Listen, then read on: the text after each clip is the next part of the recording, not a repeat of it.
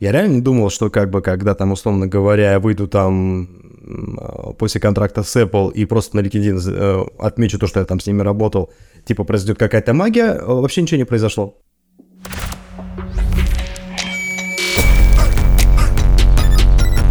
Я помню еще те времена, когда вот э, ни тутеров, вообще ничего вот этого дела не было. И то есть информация как-то извлекалась, она из книг, которые приходилось э, откуда-то заказывать и так далее. И я помню, я тогда еще работал в мае.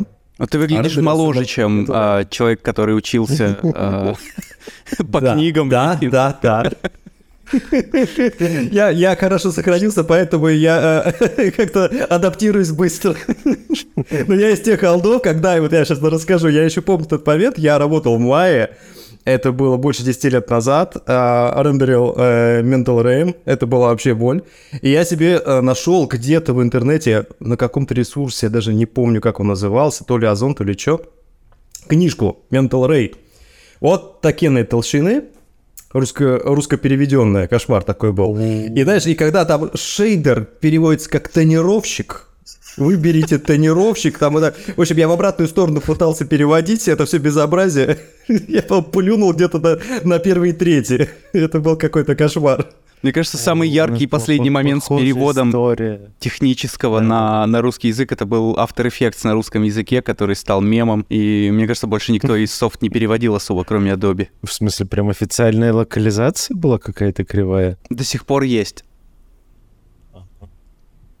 Там фишка в том, что они, по-моему, даже я могу ошибаться. Нет, экспрессионы не переводили, но так как имена слоев а, слой, теперь это не лейер, а слой, то все, что в, в экспрессионах, а, экспрессионы тоже ломаются сразу. Интересно, кто не приколится, Гудини надо перевести. О, да. Я не помню точно, но а, какая-то книга была по композу, одна из двух, там какие-то две известные книги по композу, и мы как-то их, еще когда мы панфиловцев делали, а, мы погуглили эти книги и тоже нашли одну из них, переведенную на русский, типа одну из самых известных книг по композу. Мы заказали ее, и там были... Я, я даже не могу представить, про что это было, потому что там глава называлась «Щелевые трюки». И ты такой, типа, что? Про, что? Про что? Про что? Про что сейчас Ужас, какой майкнес. Что я должен сейчас выучить, простите, в композе? Ну что, какой-то особый трюк, сакральные знания. Да, да, да, да, да. Можно я быстренько Например, похвастаюсь на публику? Давай, давай. Меня приняли Visual Effects Society. А, О, молодец. Слушай, ты, ты же в этом, как его, Прости, в Голливуде, да? И, yes, сэр. Теперь это Клоака. Starts from yesterday. Поздравляю, поздравляю. Это было несложно. Еще один шаг Но так, мне кажется, когда э, во что-то входишь, что потом кажется, что там, а, да, там любого бродягу возьмут. Но в моменте, когда я документы готовил, я, я такой, блин, хоть бы взяли, хоть бы взяли, хоть бы взяли. Нет, это прикольное чувство, действительно, когда ты попадаешь в какую-то такую организацию общественную, и такой думаешь, такой, ох ты, ничего себе, я становлюсь каким-то экспертом. Но через какое-то время ты становишься как бы немножечко э, таким заложником чувства такого непонимания, типа, а, а что я тут делаю? какие-то движухи происходят, тебе какие-то мейлы сыпятся, еще что-то. Я вот таким вот интересным образом стал а, судьей целой куче э, мероприятий здесь в Америке. И поначалу было фан, когда ты мог себя в титрах там указывать, я там судья где-то. Это ты для а потом какой-то тебе... гринки делал или просто? Ну, конечно, всегда все для этого начи- начинается, да? То есть, как бы, все эти понты туда именно. Вот. Просто, когда тебе прилетают потом мейлы а, на неделю, вот у тебя дедлайн, у тебя там все вообще горит и разрывается, думаешь, тут уже просто места не осталось, там нитки уже все порваны, да, тебе такие, посудите, пожалуйста, конкурс, у вас там 270 работ на 5 дней. И ты думаешь, куда? Чего вообще? Прикол.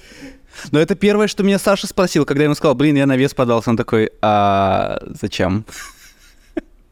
На самом деле здесь есть просто ну, календарь событий, если ты живешь просто. Если ты живешь в Ванкувере, в Лос-Анджелесе ради... или в Лондоне и в Нью-Йорке, то у них есть календарь событий, на который ты можешь просто ходить. Это всякие скрининги фильмов закрытые, какие-то конференции, просто нетворкинг мероприятия. Я надеюсь отбить свои 300 баксов. Членские. Я собираюсь выжать все из этого. Там есть страховка на дантиста. Я собираюсь в обе щеки напихать. Давай, давай.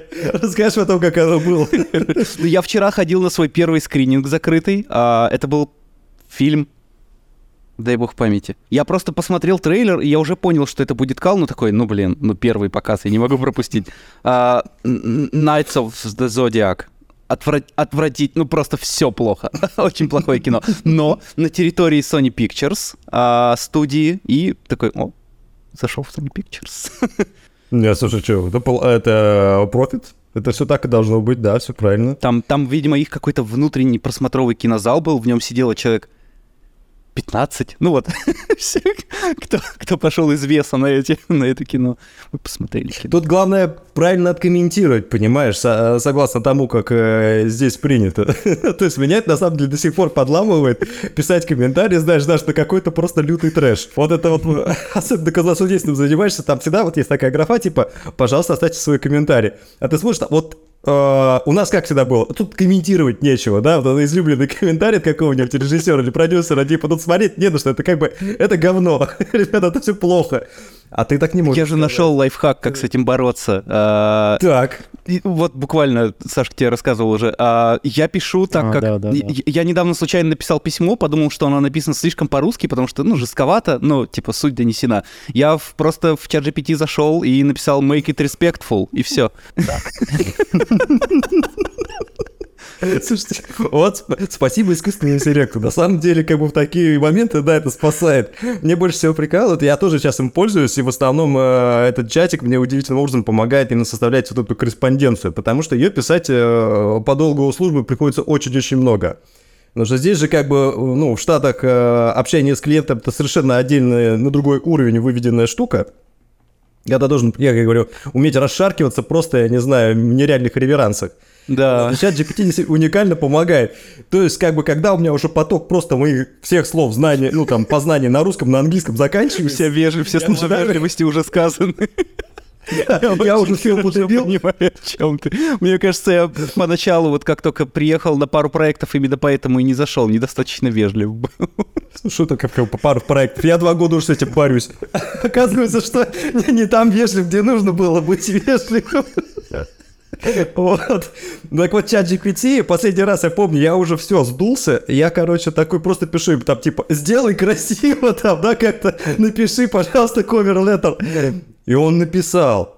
Он как бы и мое страдание перевел в нормальный удобоваримый язык. И я такой, какая красота.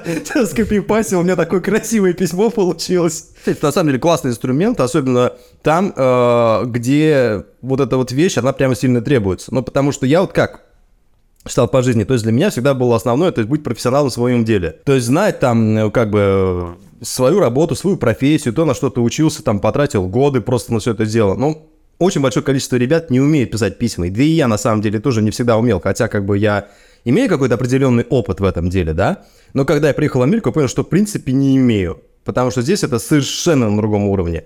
И, и вот этот вот загородительный забор между тобой, проектом или работодателем в виде умения вот этого расшаркивания, это прям большая трудность. Я считаю, что чат GPT это как бы инструмент, позволяющий тебе проскочить вот этого HR невидимого, вот, и добраться до нужного тебе человека, чтобы поработать. То есть, как, поэтому я очень положительно к этому отношусь. Это помогает мне, я надеюсь, это всем будет помогать. Мне кажется, самый лучший мем, который я видел на эту тему, это примерно такой сидит, э, ну, просто рисуночек. Сидит чувак такой, блин, мне нужно сказать там условно, там вот это вот, возьмите меня на работу. Воспользуюсь чатом GPT, чтобы написать это более развернуто.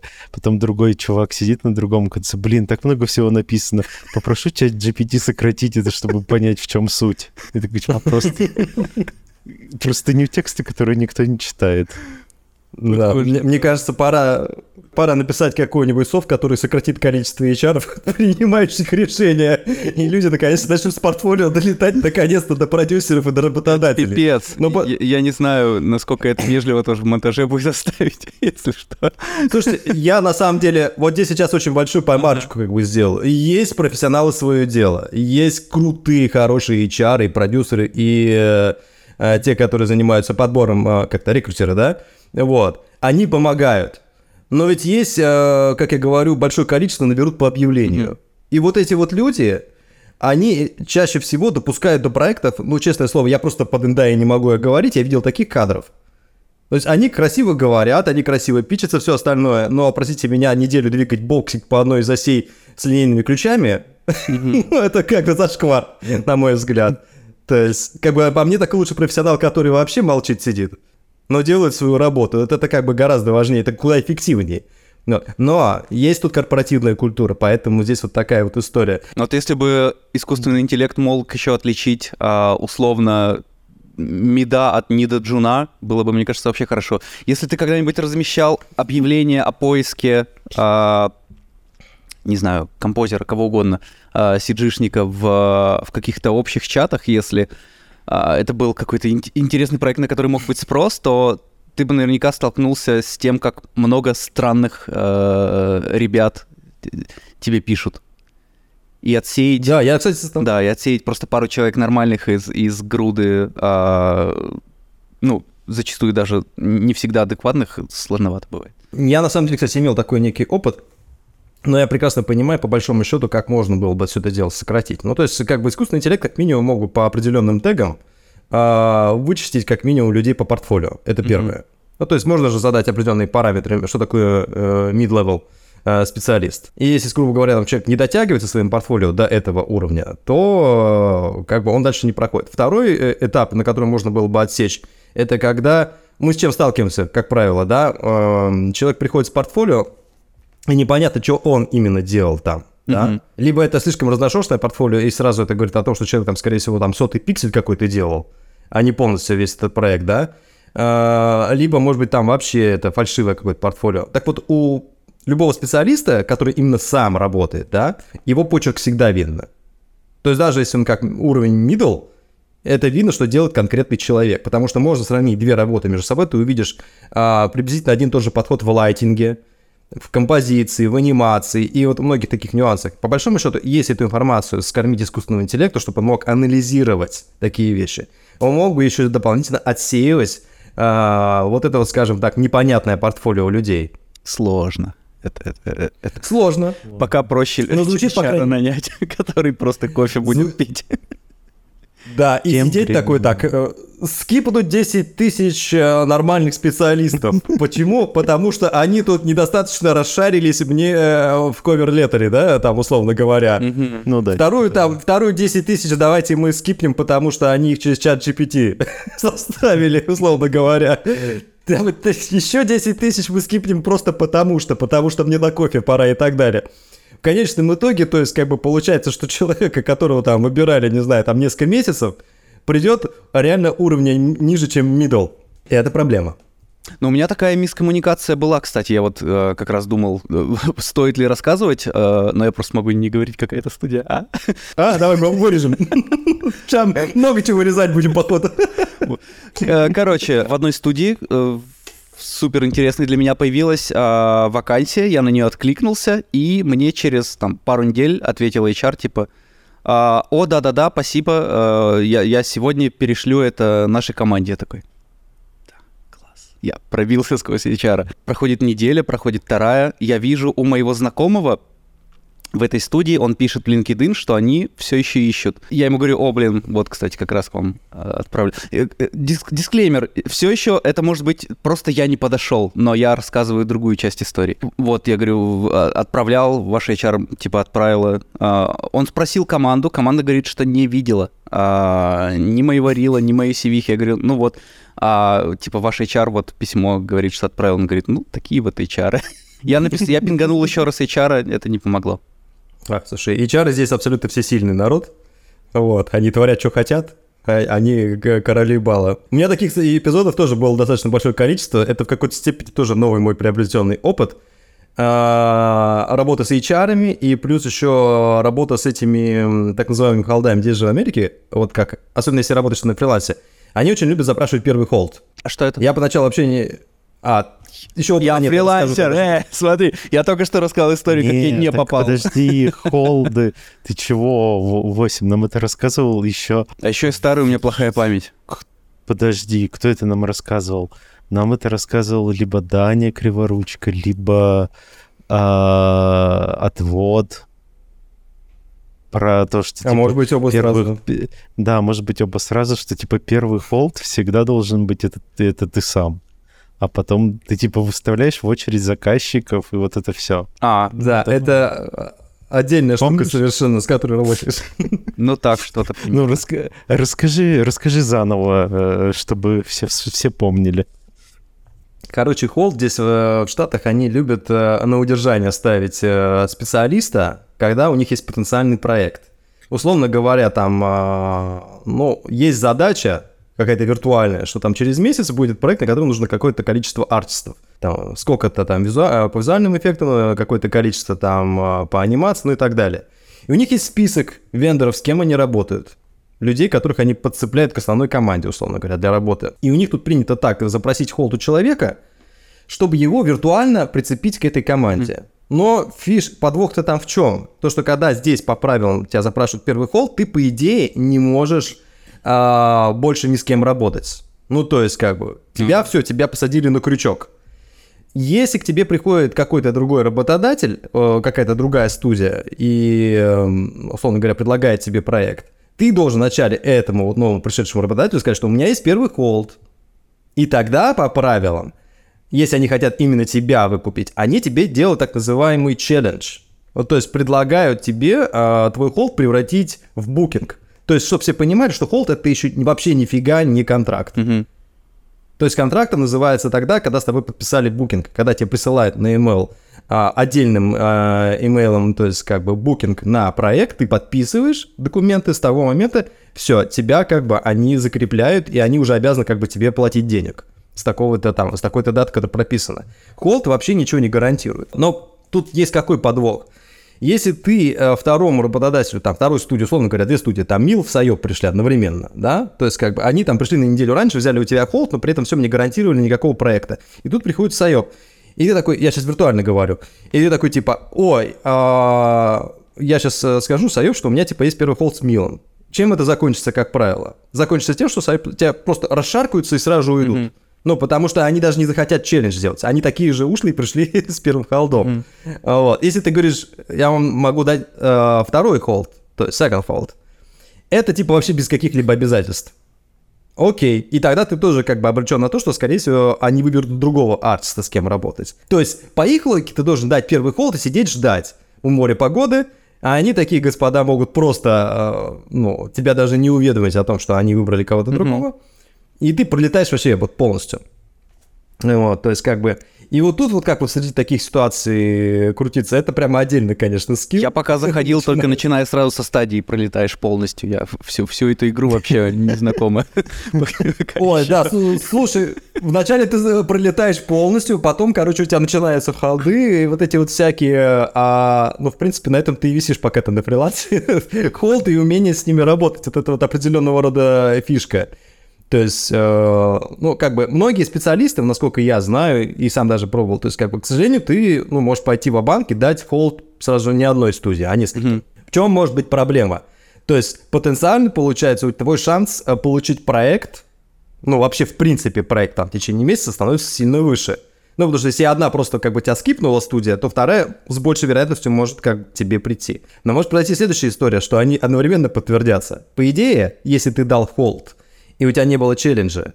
То есть они могут тебе просто одним утром прислать mail, что у нас стартует проект тогда-то, вот букинг подпишите. И если ты в этот момент скажешь, типа, ой, ребят, простите, я с другой студии забился, я работаю, все, ты, ты прямо злодей. Угу. Они больше с тобой никогда не будут работать, продюсеры будут на тебя очень жестко зуб точить, а, и, в общем, заведут какие-нибудь черные списки.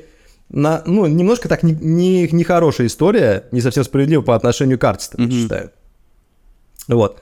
Но это царство продюсеров здесь в Америке, так они работают, поэтому все артисты на фрилансе, они как бы научились уже психологически эту ситуацию обыгрывать. То есть чаще как? То есть э, в основном, как получается, какой-то определенный пул студий, с кем э, люди работают, они уже знают, что от них требуют, в каком количестве, в какой работу нужно. Mm-hmm. Условно говоря, там, работаешь с какой-то студией, и по идее ты как бы у них на фулл-тайме висишь, но они с тебя в конце дня спрашивают дели, за которые ты там за 2-3 часа вообще сделаешь легко. Угу. Ты планируешь это время, сколько ты на них потратишь за день, Вот. А работаю еще параллельно по другому проекту. И это как бы здесь вот Какая грязная негласно, но О боже. да, да, да, да. Ну, как бы, э, а здесь так вот оно устроено. То есть работодатели понимают, что они во многом бывает недостаточные условия или деньги предлагают для того, чтобы удержать человека действительно ну, то есть на халде, и вот так вот на букинге. И поэтому они принимают эти как бы условия. Mm-hmm. Ну, единственное, что в таком случае как бы ты должен сделать все возможное от тебя и выполнить для своего клиента работу вовремя и в срок и правильно. То есть это как бы очень важное условие. Поэтому тут как бы риск есть, да. Если у тебя два одновременно дедлайна, к сожалению, ты не спишь. Такое тоже бывает. Так что, ну вот здесь такая игра со студиями. Я, я сам до сих пор пока еще в процессе. Я то есть только, только новые стадии начинаю его постигать, что оказывается можно не с одним холдом сидеть и ждать там месяц, а потом ничего не получить. Оказывается, можно как-то по-другому. Я просто сильно по-другому отличается здесь история с фрилансом. Да. И продолжая эту историю, то есть я как бы... Мне это было очень интересно, это был хороший шанс при, приехать в Штаты и сразу же пойти на работу, потому что я думал, будет у меня два варианта, либо вот такой, либо другой, когда я приеду и буду искать mm-hmm. эту работу. И, наверное, хорошо, что, в принципе, по этому пути я пошел. Ну, как отчасти хороший. Потому что, как бы, у меня действительно была какая-то хотя бы небольшая финансовая постраховка. Потому что после ковида я, что называется, летел в Штаты просто пустой. Ну, потому что там как бы в ковид с проектами было туго, работы было мало, все какие были ресурсы, были, было все подъедено, нужно было семье ставить денег и так далее. То есть, как бы, э, переезд для семейного человека, у которого дети, это вообще отдельная история. Это как бы, вот есть все истории, а вот есть вот отдельные истории. Mm-hmm. И а, получается, да, я туда поехал, просто потому что это было хорошее решение в тот момент, то есть какую-то работу иметь. Вот. Но после того, как это, я... Это год 19-й? В 19-м периоде? 20-й. 20-м. 20-м, 20-м, да. Вот, и это как раз сразу после ковида я, получается, 25 апреля, как сейчас помню, прилетел, и где-то там числа 10 мая я уже вышел к ним работать. Поработал у них пол э, где-то года, 5 или 6 месяцев, не помню. И вот момент как раз, когда ко мне семья приехала, через месяц я оттуда уволился.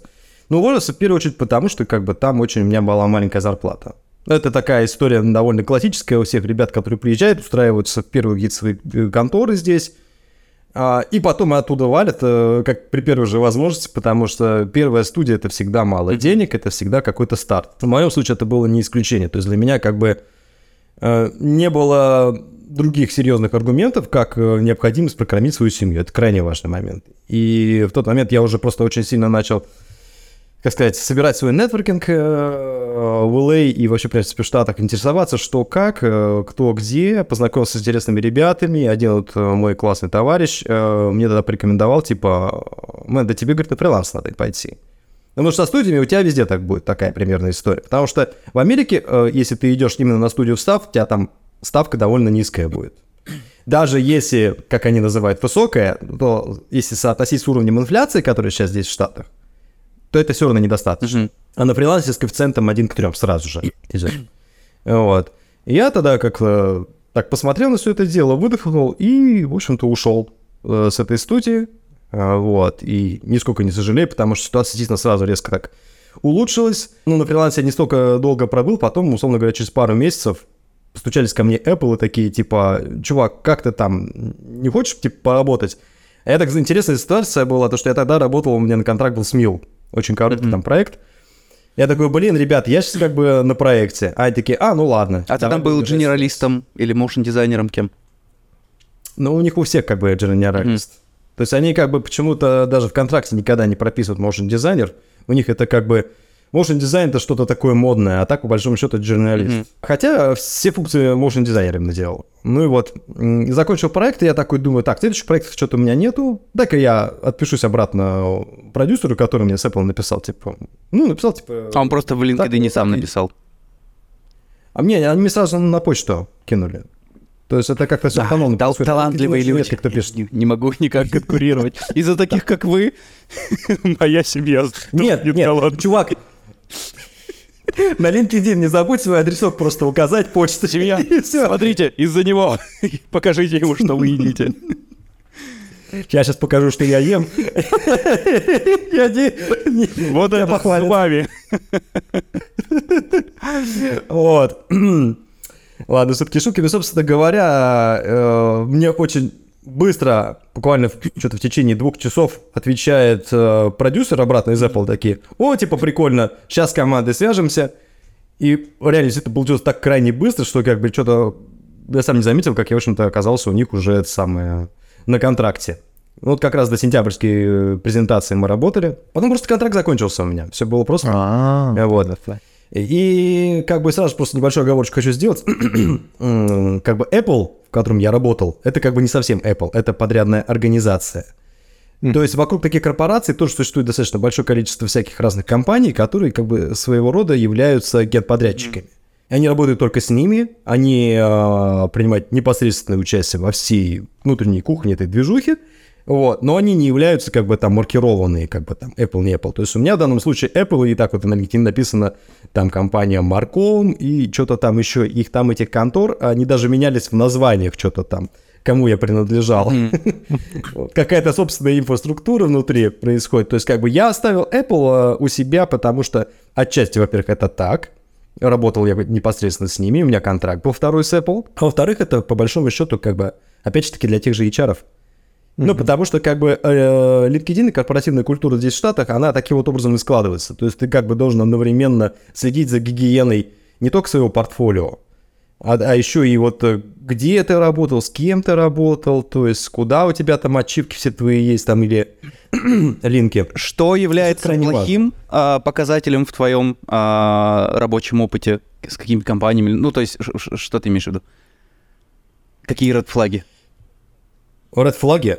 Ну, э, слушай, я пока еще новичок, на самом деле, в Штатах, по большому счету. Это совершенно другая культура. Вот что мне вот как бы действительно меня научило э, пребывание в Штатах, к чему именно, это то, что ничего нельзя сравнивать прямо в лоб. Mm-hmm. Ну, то есть, как вот хочется, то есть, как бы, я поэтому не сравниваю, что, типа, было однозначно лучше в России или в Штатах. Нет.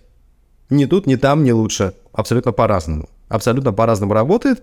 И э, уровень комфорта тоже абсолютно оказался разный, лично для меня. Пока что, по моим ощущениям, для меня было больше куда комфорта у меня на родине.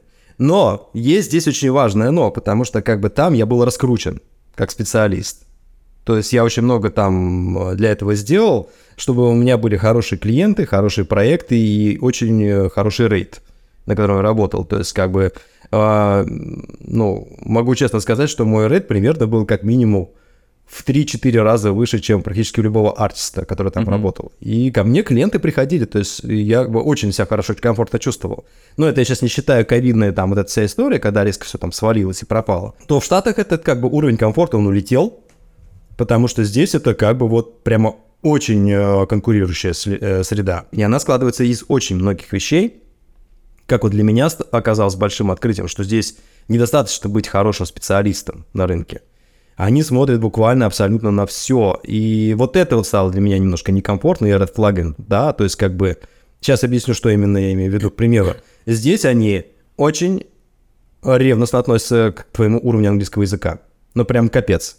То есть вот все, что тебе будут там говорить, типа, у тебя хороший английский, ты можешь это просто скипнуть.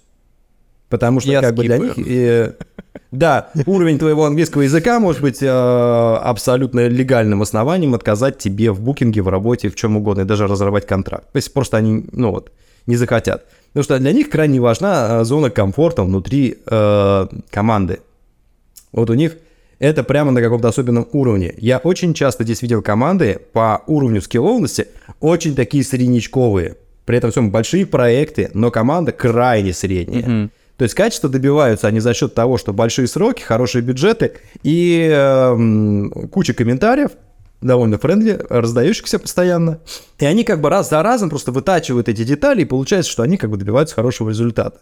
Для них крайне важно, чтобы команда между собой такая, знаешь, была сплоченные, мы в одной лодке гребем mm-hmm. туда-сюда. То есть они между собой общаются, там ходят э, э, в какие-то кафе. Они очень любят эту корпоративную культуру. Они очень больно сейчас э, относятся к ремонтной работе. Для них это как бы тоже крайне важно. Саш Никитос сейчас в Story типа работает местом, но работает на удаленке, и он а, пару раз в неделю, насколько я знаю, ездит в офис, и там офис пустой. Он просто сидит один в офисе.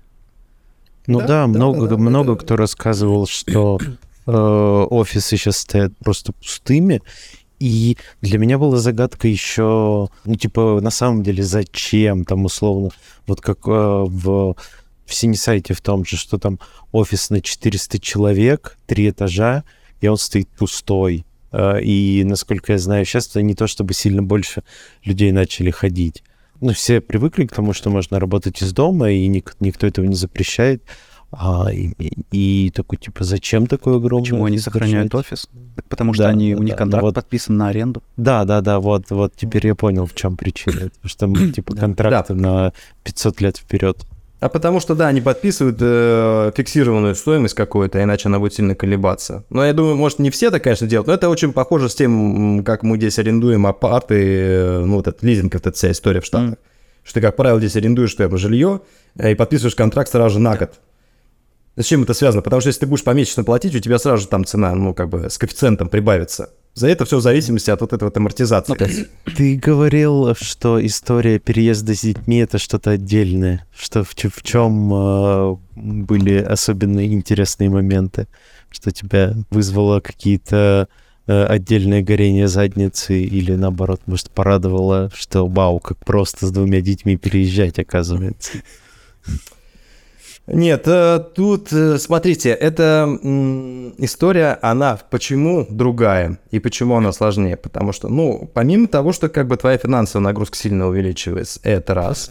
Во-вторых, как бы переезд это все-таки очень стрессовая вещь, про которую вообще вот мало все говорят, но это действительно так. То есть переезд, э, переезд это очень сильный стресс для человека, для любого человека. Даже в пределах ты города, не говоря о том, что Конечно. менять.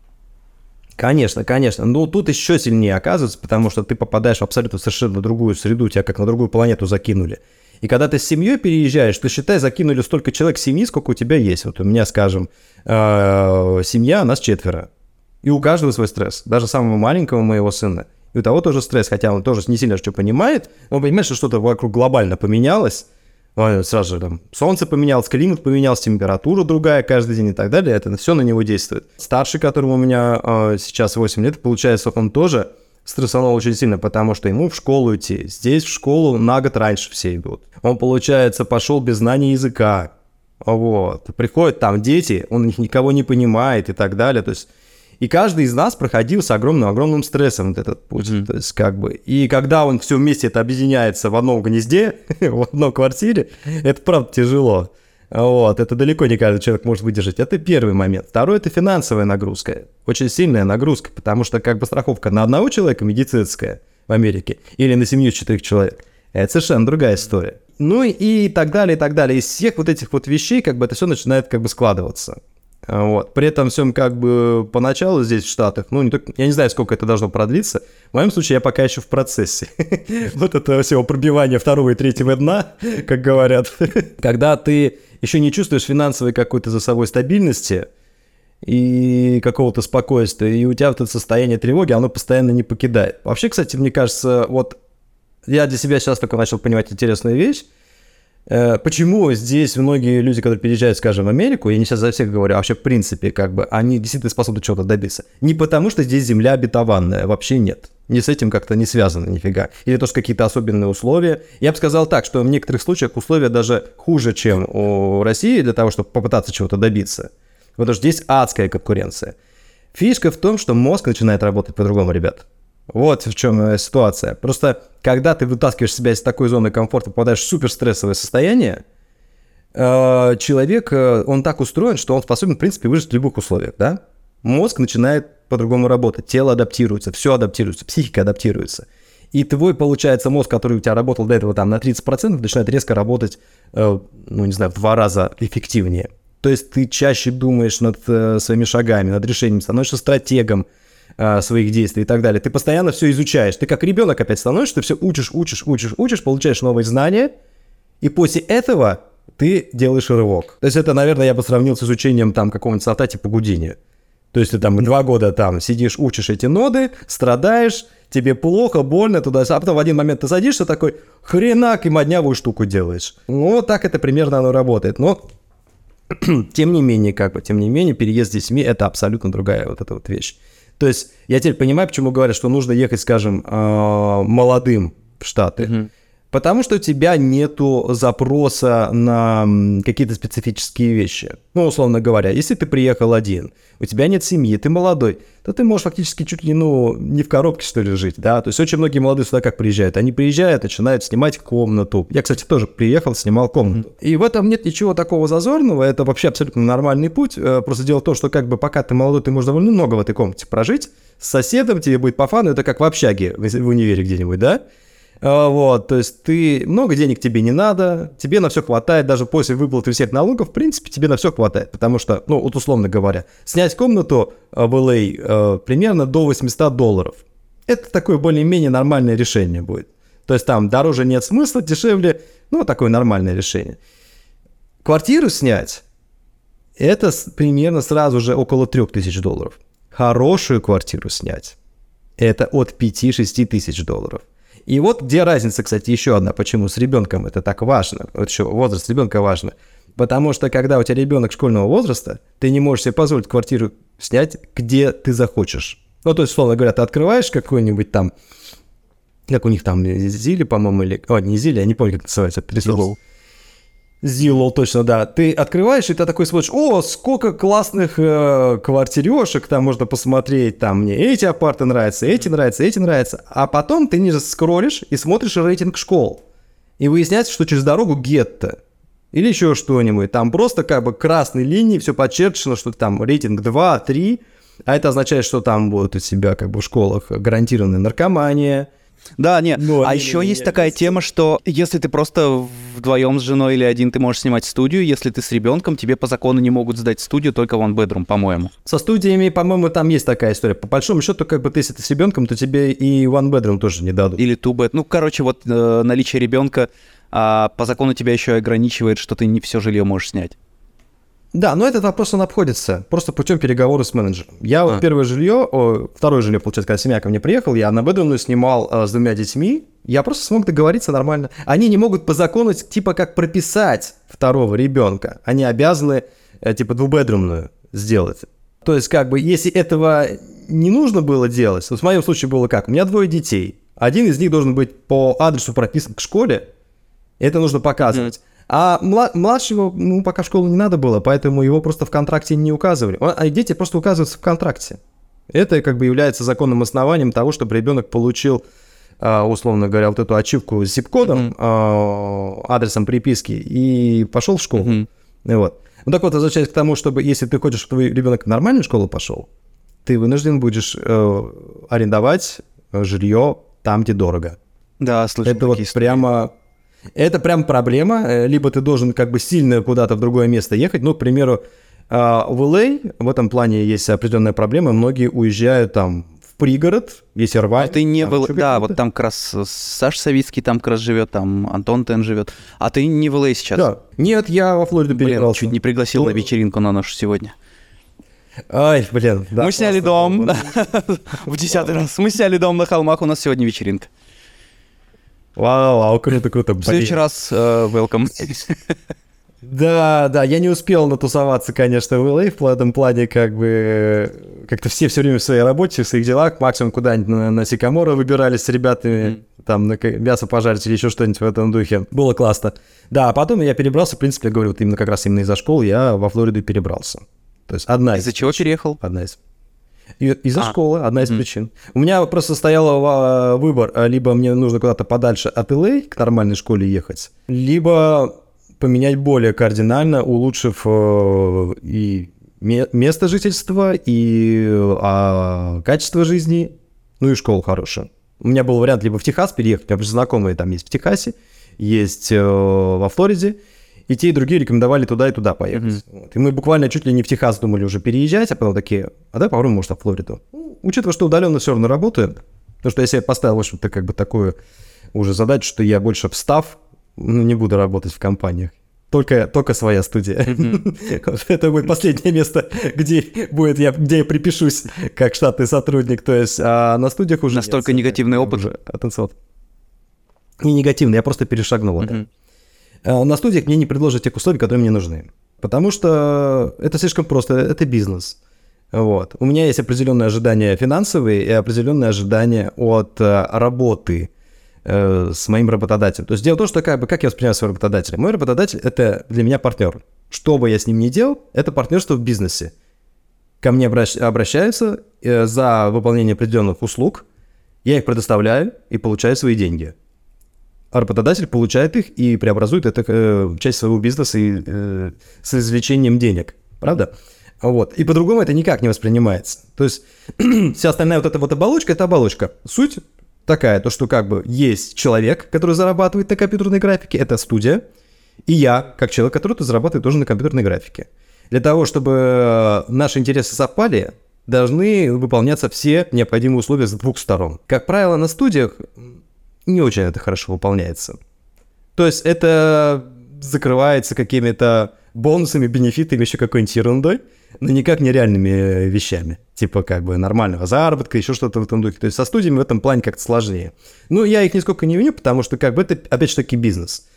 То есть любой работодатель, э, руководитель на студии, он будет в первую очередь э, нацелен на оптимизацию своих расходов. И поэтому для них, чем меньше они там кому-то заплатят, тем лучше, тем успешнее они поработали лучше собрали кассу. Ну, это вот, например, Артем Отвод как раз на прошлой записи нам рассказывал. Ну, конечно, наверное, странно сравнивать место. Он в Гугле работает, тоже моушн-дизайнером, а, что там, типа, бенефиты, всякие акции и все такое перекрывает вообще все. И он тоже фрилансил, он жил в Нью-Йорке сколько, года 3-4, по-моему, 3.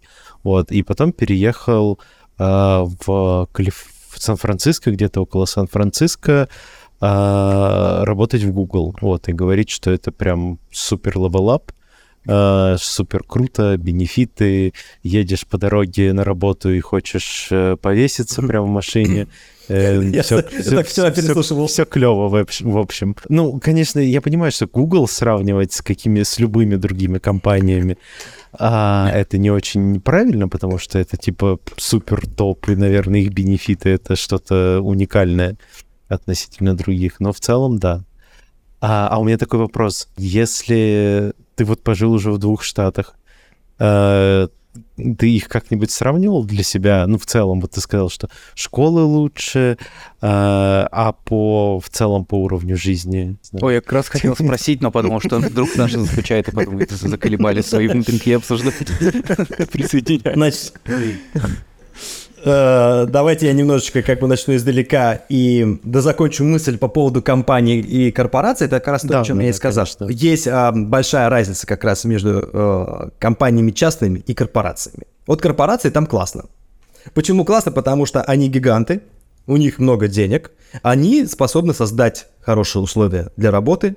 Почему люди, которые туда попадают, как правило, стремятся оттуда никуда не выходить, потому что, ну, как бы как вы все прикалываетесь, попасть в Apple работать, это ты как бы сразу на пенсию, как черная дыра, знаешь, там специалистов поглощает, и внезапно человек перестает показывать портфолио, перестает вообще как бы там где-то появляться, потому что я это на себе ощутил, это очень мощная зона комфорта. Корпорация это прям круто, потому что ты как бы попадая туда, во-первых, начинаешь финансово становиться гораздо более стабильным, ну вот я когда работал там с этими ребятами с Apple, да, то есть как бы тебе там булькает на карту а, прям прямым депозитом хорошая сумма, и ты прям начинаешь чувствовать, как стресс с тебя уходит, и ты такой, ох, ништяк, вот классно, вот жизнь-то началась. Но это золотая клетка. Хотя я бы сейчас очень сильно хотел бы попасть в эту золотую клетку, хотя бы ненадолго. Это прям было бы круто. Но, правда, это золотая клетка, и знаете, в каком плане? Э, дело в том, что как бы может наступить четверг. Здесь в Америке так все устроено, что с тобой могут разорвать контракт, или все что угодно может произойти, вот так вот, одним днем. И есть люди, которые попадают в большую очень зависимость от того места, где они работают. И если вдруг такая ситуация происходит, они просто, как знаешь, как их на обочину выбрасывают, и они не понимают, что происходит. Они могут в этот момент уже потерять квалификации как специалисты. Если дело в том, что в корпорации работы очень сильно можно э, стагнировать. Прямо очень сильно, даже до деградации может дойти, потому что тебе нет смысла топить куда-то вообще, да. То есть, что бы ты ни делал, тебе всегда будут э, благодарны, говорить, ты молодец, все классненько, и при этом всем как бы платить очень хорошие большие деньги. То есть, когда ты как бы фрилансер или ты сам э, зарабатываешь, то ты дин- в динамике постоянно находишься. Ты постоянно учишься, постоянно модернизируешься, что-то ты делаешь, ты изучаешь и так далее. Ты становишься умнее, более таким жестким, продуманным. То есть условно говоря, начнет рушиться мир, а ты к этому готов. Ты уже привык к этому состоянию, ты постоянно ходить, выживать. Ты в нем живешь, да. И поэтому как бы для тебя кризисные меры, как бы это всего лишь один из шагов, который ты уже многократно сделал. То есть вот как бы здесь уже вот это вот, понимаешь, э, американцы, они же здесь готовятся э, чуть ли не полжизни для того, чтобы попасть в эти корпорации. Ну вот э, Артем же тоже рассказывал, что там есть люди, которые там годами готовятся к этим собеседованиям. Это полная правда. Они постоянно пишут туда свои запросники на вакансии, резюме и прочее, прочее. И когда они просто попадают, там реально, ну, целой семьей, как огромнейшее событие, как во всех этих фильмах, отмечают повышением босса, там, или в компанию попал. Но по большому счету, как бы, ты попал в адскую зависимость сразу же. То есть попал ты в Амазон, платят тебе там 2000 долларов в день. Я сейчас условно говорю, такие зарплаты есть и куда выше даже. Ну вот. И человек вот что делает первое? Расслабляется, начинает там планировать, там, куплю дом, куплю машину, куплю то, все, третье, десятое. И а потом наступает четверг, когда раз, и у тебя эта работа не становится. А большие долги и прочие всякие такие вещи в виде домов хороших, там, машин и прочее, прочее, они остаются. И все. И у человека не просто стресс, а у его жизнь фактически заканчивается. Когда человек э, сам себя обеспечивает проектами, работой, деньгами, он как бы к этому готов. То есть в его жизни сильно что-то не так меняется. То есть произошел там какой-то стресс очередной там в мире глобальный или там в стране что-то.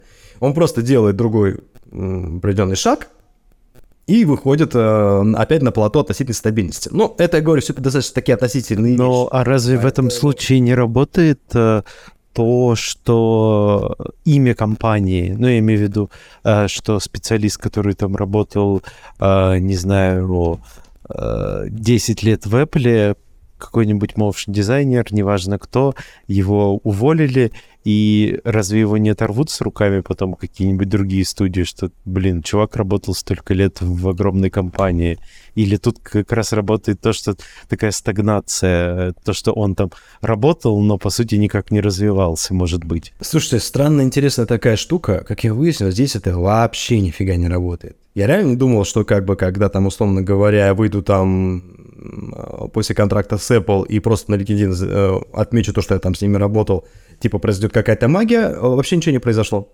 Абсолютно совершенно ничего не произошло. Ровно точно так же, как ничего не произошло, когда я выигрывал целую какую-то кучу статуэток на всяких там конкурсах там и прочих таких вещах. Я думал, ну сейчас полетим, но никуда не полетели. Вот. Это я, здесь очень перенасыщенный рынок. Он чертовски перенасыщенный. Здесь людей, которые обладают какими-то титулами и прочими всякими делами, такое количество. И, как правило, эти титулы, они еще за собой мало что тянут, по правде говоря. Они не всегда соотносятся с талантом или какими-то реальными достижениями людей. Это могут быть совершенно другие вещи. Условно говоря, человек там в том же самом промоксе там поучаствовал, э, продюсером там или еще кем-нибудь, что-то там поделал, как-то пообщался, а эта работа потом взяла и что-то выиграла. Но это не означает, что это какая-то супер гениальная прорывная была работа, проделана конкретно этим человеком. Он там поучаствовал, он просто заполнил форму на сайте и получил, условно говоря, себе эту статуэтку или еще что-то, какую-то эту ачивку. А это, наверное, может в какой-то степени дать плюс для HR. Ну, то есть, условно говоря, HR когда он там получает вот этот, мы говорили, тысячу резюме, и вдруг ты попадаешь ему на глаза, и у него где-то так проскальзывает такой, так, значит, там, промокс, Оскар, а, -а, -а классно, ну давайте мы вот это вот его отложим в стопку, где там 5 тысяч лежат там кандидатов, которых мы будем выбирать, этих сразу шредер запустим. Вот, блин, только нахрен для этого и для, для, для грин-карты. Больше ни для чего. Да, абсолютно согласен. Я, я бы вот без потребности в О, в гринке тоже едва ли бы ну, типа... Ну, то есть, это прикольно, прикольно на самом деле опыт, но это... Да, да, да, да, да. Поэтому здесь, э, я говорю, здесь крайне по-другому работает э, рынок. Здесь он сильно перенасыщен. Проектами, специалистами, э, всем, кем только можно. И деньгами в том числе. Здесь эксклюзивность, та, к которой мы привыкли в России, она отсутствует. То есть в России эта область, она маленькая, по сравнению с любым другим производством, не экономически образующее нифига. И поэтому как бы люди, которые делают красивую графику, типа, а, как ты это делаешь, это же так круто. А здесь это часть огромнейшей индустрии, в которой там тысячи, там миллионы там людей. Это только то, который здесь внутри, а еще вот снаружи этот, mm-hmm. огромный состав людей, да, то есть как бы, и мне это вот э, напоминает даже такую ситуацию, как будто бы ты как гиена вокруг задниц львов кружишься, пытаясь подобраться и посмотреть хотя бы, что там жрут в центре, знаешь? Ты кроме этих хвостов, которые тебя отгоняют, больше ничего не видишь. Звучит пугающе. Если бы а, например, когда ты сам думаешь о переезде и с, слушаешь опыт других людей, то больше э, ну, сильно зависит от того, что ты слышишь. Вот то, что ты, ты сейчас рассказываешь, оно звучит пугающе. Да, даже для меня да. сейчас уже отсюда. А, де, на, на свою беду я слишком честный человек. И когда я где-либо выступаю, там, ивент или еще что-нибудь в этом духе, я всегда рассказываю, как оно есть. Людям вообще свойственно приукрашивать. Мы это называем успешный успех. Угу в первых моих апартах я одного такого чувака интересного видел. Сейчас же вот эти вот блогеры, это все очень модно, да, то есть как бы чувак э, сидит, э, рассказывает про то, какой он успешный, что у него там в LA там какие-то спортивные залы, что он там новый тренинг какой-то продает, там, да, перед ним стоит камера. То есть он сверху такой накачанный, в такой классной маечке, а внизу в таких просто развалившихся шлепанцах сидит, знаешь, там как бы на фоне просто разбитый кусок там асфальта какого-то, знаешь, то есть там рядом урна стоит, он просто кадр так выставил, что типа все так очень успешно и все так классно. И люди, которые как бы приезжают сюда, им как бы свойственно пытаться самообъясниться, почему они сделали такой шаг и не обосрались, да, типа как бы я добрался и поэтому уже все классно.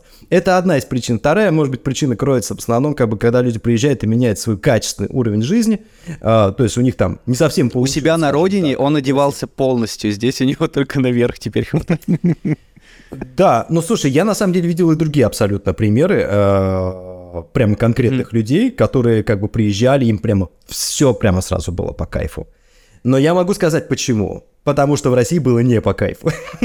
То есть для них. И вот на этом контрасте эти люди, они имеют другое мнение. Поэтому я говорю, сравнивать напрямую нельзя никогда. Mm-hmm.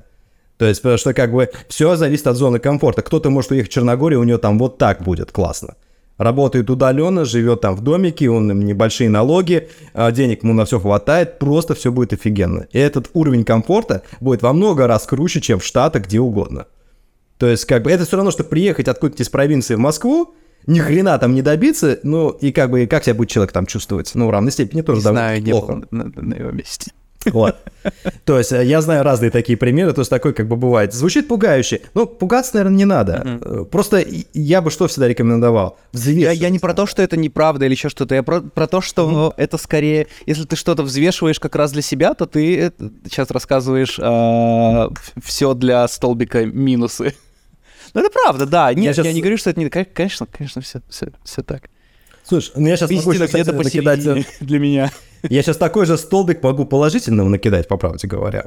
И в плане карьеры и всего остального. Дело в том, что действительно, когда сюда приезжаешь, я почему говорю, мозг рестартует, и он из твоего привычной зоны комфорта ты выходишь, ты начинаешь э, становиться более конкурентным. То есть твоя задача на всем скаку разогнаться и сквозь задницы всех этих хлебов пролететь к центру, э, там, где жрут добычу.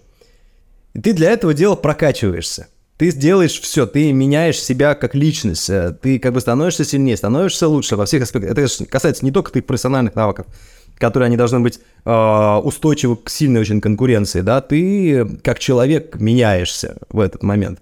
Становишься сильнее, то есть и, и ты получаешь очень другой хороший качественный опыт. И когда ты как бы через вот эту вот сложность проходишь определенным образом, то победы, которые у тебя случаются в твоей жизни – они, ну, имеют совершенно другой качественный уже контекст. Извиняюсь, ребят, что я отвык много так говорить, хрипеть иногда начинает. О, можно сравнить это с игрой Dark Souls, к примеру. Какой-нибудь или Demon Souls. Блин, то же самое. Ты там 50 раз себя на 51 ты замочил босса и кайф.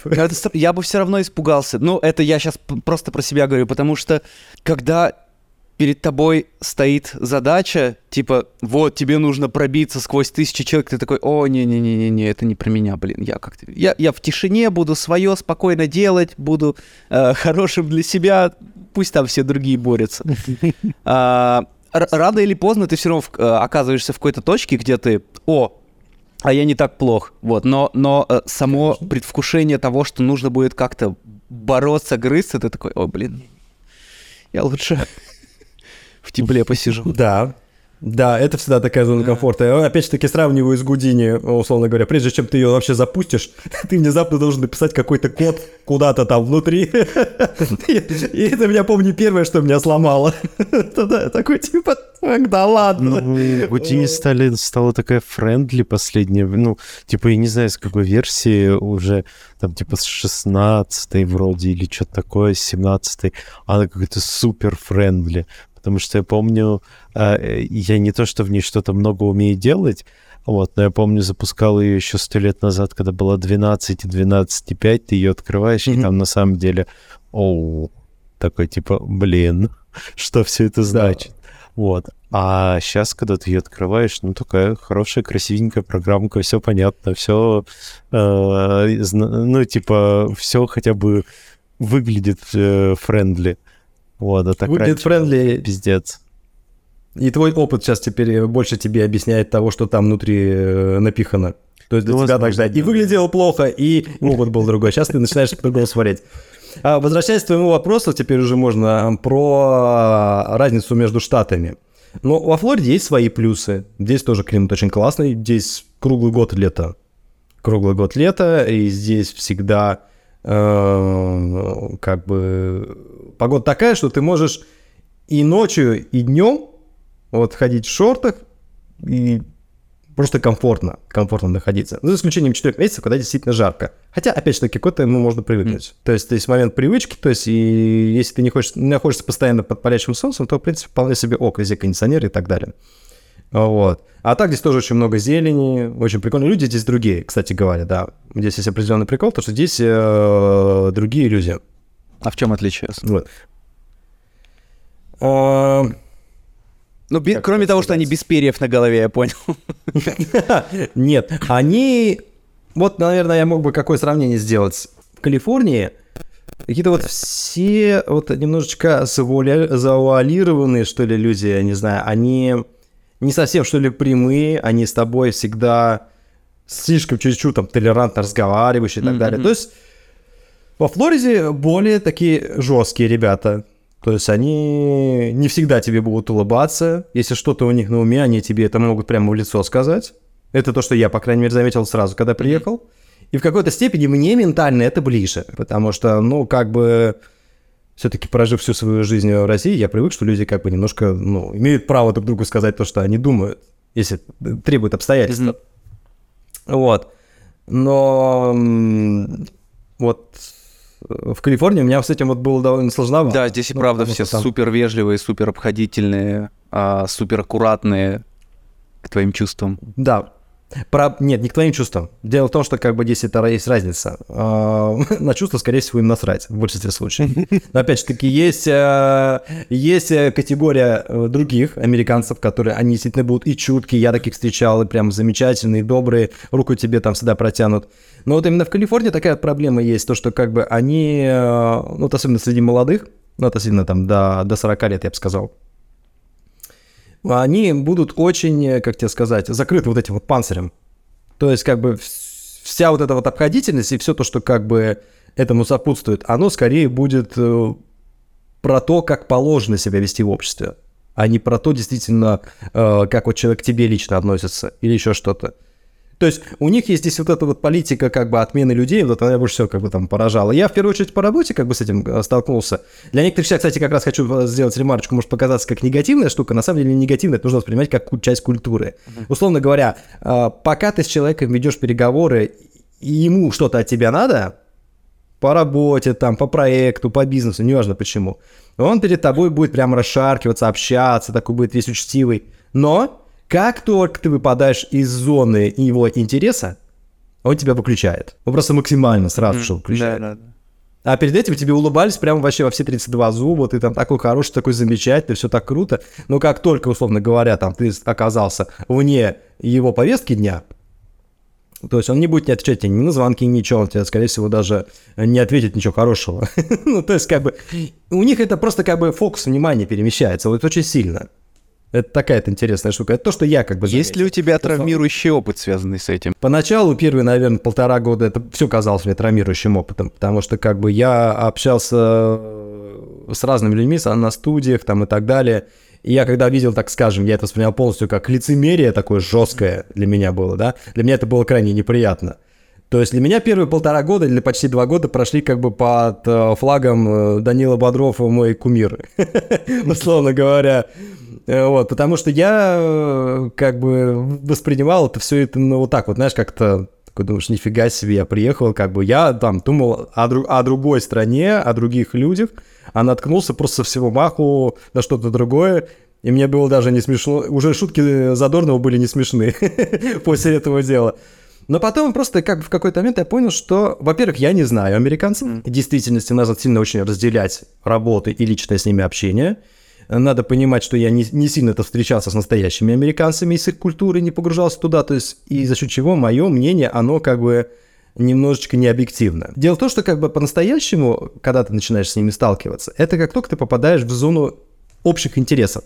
А общие интересы у них, как ни странно, здесь это школа, церковь, и спорт. Вот эти вот три как бы вещи. Есть еще бизнес, но бизнес, он со своими законами работает. Mm-hmm. Абсолютно со всеми. И вот эти вот все вот реверансы, расшаркивания, э, это, ребята, вот если мы вспомним, э, к примеру, манеру общения еще, там, не знаю, в средних веках в Англии, где-нибудь по Франции. Ведь оно же, там помните, как было, да, там как бы два оппонента друг друга ненавидят, но сударь, я вас вызываю на дуэль. Вот это вот все. Это вот, кстати, кроме шуток, манера общения и культура, она просто перенеслась как бы вот современную модель общения здесь. Это вот как бы оно так и есть. Вот, но не более того. Это лишь так бы форма. У нас просто жесткая форма. У нас как бы что думаю, то и это вылепил да, да, да. Без расшаркивания. Чувак э, запорол проект. Да, ему сразу же нам при встрече объяснят – хуйску в советском роке. А, то есть, а как бы здесь так не принято. Здесь у них там, как бы, у них есть там Здесь ты можешь забороть после... весь съемочный день по своей ошибке, да, и в целом никто тебе ничего не может плохого сказать. Да, но они могут плохого сделать. Это немножко другая сторона неприятная в этом плане. Вот по политике, э, ой, ой поэтому какого, по у них там фишка вот эта с, с отменами, да, то есть как бы там, условно говоря, если ты что-то где-то там, ну, сделал не, не совсем то, они тебе этого не скажут, но они тебя выпилят. Выпилят, никогда больше с тобой работать не будут, никогда не будут там не отвечать на твои мейлы, ничего. Вот у нас такого как бы нету. Вот я сколько помню, с ребятами работал, у меня много раз было, что на проекте там кто-то из ребят там fail, у кого-то что-то не получалось. Ну, даже если кто-то профокапил что-то, всегда есть как бы немножечко момент того, что как бы там поговорили, проматерились друг на друга, но дается всегда шанс, и даже не один и человек как бы со второго раза делает прям то, что надо, и даже больше, да, то есть как бы реабилитируется в твоих глазах, твоих команды там и так далее. То есть все мы как бы к этому немножко по-другому относимся, как сказать, по-человечески. Здесь это нифига не работает, здесь потому что это конвейер. То есть они как бы крайне не любят, когда что-то происходит не так, как они любят. Условно говоря, ты можешь на проекте быть флагманом, рулить до последнего, быть крутым, все тебе будут говорить, молодец, круто, но в какой-то момент наступит четверг, когда ты случайно задачу не смог с воскока осилить. И все, ты сразу плохой. Молниеносно. Они даже не будут с тобой разговаривать после этого. Нормально. То есть там такие становятся лица в мониторах. Вот. То есть, как бы... Но это к вопросу... А у тебя именно какая-то такая же история? Ну, вот э, ты про свой опыт про какой-то рассказываешь. А расскажи, супер интересно, если можешь рассказать. Да, у меня были абсолютно разные опыты. У меня были э, опыты разной степени говнявости и наоборот. А как у нас были опыты? Да, да, да, да, да. Так как я потом, да, я не буду называть название студии, но у меня было э, один раз такая история, что, как бы, условно говоря, я работал в одной известной конторе тоже, э, как бы, и вот была задача, на которой там вся команда, ну, реально не справлялась. Там был молодой арт-директор, который просто тупо не вывозил. Он не вывозил совершенно, э, то есть как бы, и в какой-то момент он даже мне там уже писал, типа, когда я там говорю, типа, там, какая задача на сегодня? Он такой, блин, я не знаю, как сформировать там задачу. Вот, типа, там мы, э, типа, завтра должны выйти там клиенту, показывать делизы, клиент крупный, у нас нифига ничего не получается, еще не готово, все какой-то винегрет в разных сторонах, все что-то, кто-то что-то там делает, никого ничего не получается. Вот такой, поэтому, если ты что-то сделаешь хорошее, будет, в принципе, хорошо. А я такой, типа, хорошо ну, окей, ладно. задача. Хорошо поставленная задача, да. А, а я очень не люблю такие неконкретные задачи, я уже запарился, то есть я, короче, такой думаю, ну окей, ладно, включу свой личный опыт, как я умею решать такие задачи. Я буквально за 4 часа собираю полностью аниматик с музыкой, как готовый продукт и скидываю. Чувак там, мне кажется, просто поперхнулся от счастья. Я просто проделал всю работу за всю команду. за 4 часа. То есть на следующий день ему прямо классно э, к клиенту идти. Mm-hmm. В эту секунду он э, презентует эту работу, как будто бы это его личное достижение всем. Mm-hmm. А на следующий день чувак меня подставляет так, что я э, с этой компанией вынужден расстаться. А как он тебя подставляет? Там ситуация была следующая, то что как бы я себя... Ну ладно, что скажу. То есть как бы там э, я уже себя позиционирую, начинал на LinkedIn как э, фрилансер, потому что я собирался уже уходить с этой компании. Я уже понимал, что я там ну, не могу долго оставаться, потому что там просто с голоду можно было сдохнуть. Вот. И чувак просто как бы взял меня, слил э, руководителю, что я как будто бы на фрилансе что-то там еще делаю. Прямо сделал скриншоты и выдал ему это дело в личку. Мне потом э, типа пишут, типа, мол, ты не, типа, там не охренел?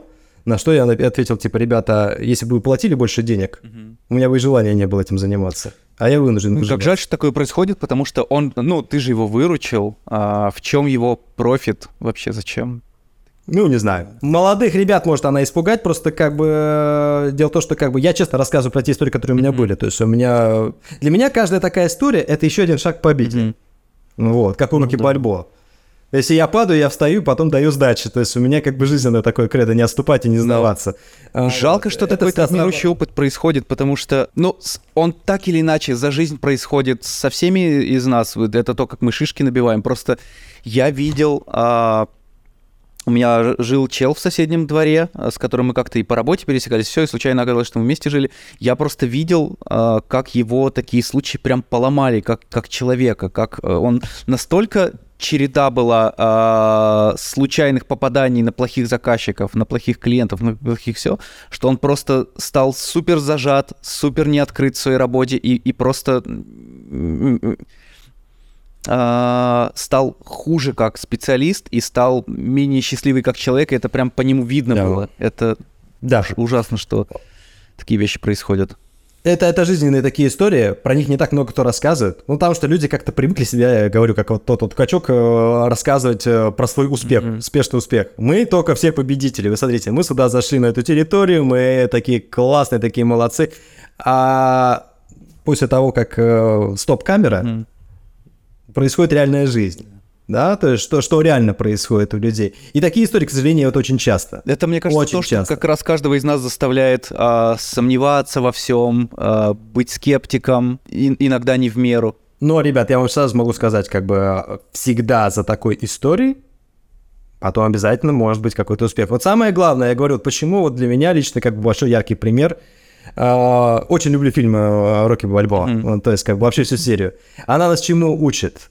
Это, это очень uh, классная жизненная иллюстрация. Это же как бы на самом деле сценарий самого Сильвестра Сталлоне. Он в свои 37 лет, он сам потом по воспоминаниям открыто говорил, что я, говорит, ходил uh, по киностудиям, пытался продать сценарий со слезами на глазах, ему жрать было нечего у человека было прям плохо. У него пытались выкупить этот сценарий за какие-то копейки, он его не продавал. То есть история э, жизни этого боксера, это жизнь, история жизни этого человека, по большому счету, как минимум первые там вот эти вот эпизоды были, да?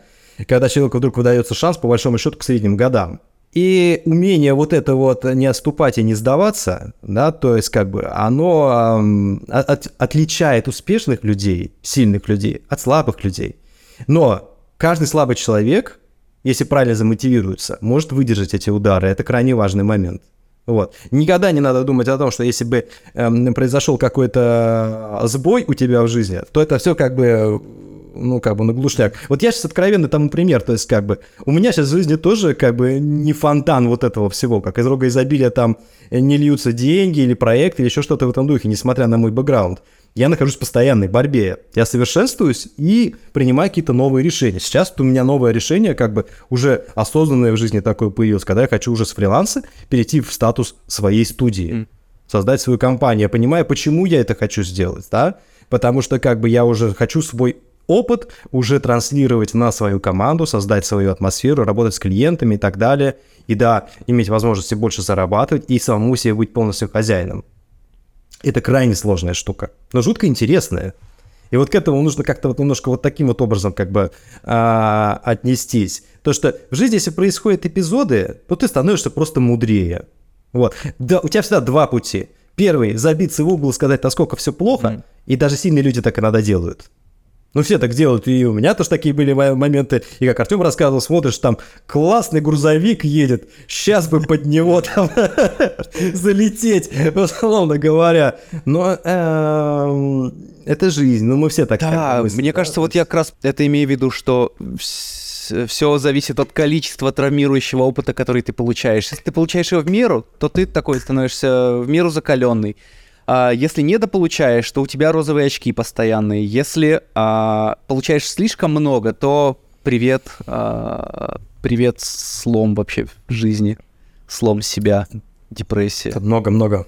Много факторов, много факторов. И главное, что много инструментов, э, позволяющих с этим как-то работать. Угу. Бороться и работать. То есть, как бы, понимаешь, все зависит от того, какой уровень амбиций ты себе ставишь, какой уровень цели. Есть же как бы специалисты, которые, как, ну, вообще люди, да, которым как бы не нужны какие-то большие сверхдостижения. Нужна вот эта вот зона комфорта, достаточно уютная. Угу. Сидеть там между двумя мониторчиками, э, смотреть какие-нибудь политические новости, не особо-то как бы напрягаться, получать свою зарплату. И то, что у тебя, условно говоря, если вдруг там не доедает твоя семья, то тебя особо это не парит. Есть такая категория людей, вот прикол, правда. есть категория людей, которых вот движет ими амбиции.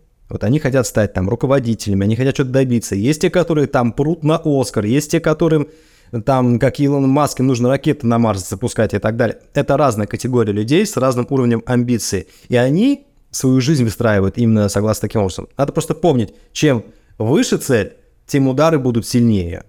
Это по-любому. Это как ставка, как в покере, как где угодно, да. То есть, если ты хочешь играть по-крупному, готов, чтобы тебе прилетело по-крупному. Так будет. Скажем, вот давайте мы себе представим на секундочку ситуацию. Вот кризис, который произошел там после ковидный, да, и все там типа заговорили, вот мы там деньги потеряли, которые мы там засейвили, mm-hmm. проектов не было, потеряли. А давайте мы на секундочку подумаем с той стороны людей, которые потеряли свой бизнес. Кинотеатры, ну окей, это же тоже чей-то был бизнес, правда? То есть ресторанный бизнес. Вот человек, он там 20 лет выращивал свой ресторан. Вот он там как бы ездил по всему миру. Он открывал там для себя какие-то новые кухни. Он какую-то стратегию продумывал. Это крайне сложная штука. Это все выглядит не просто так, чтобы люди пришли туда пожрали. Это же это прямо концепция. Рухнула в один день. И когда рушится твой бизнес, ты же не можешь пойти просто на работу куда-то устроиться, правда?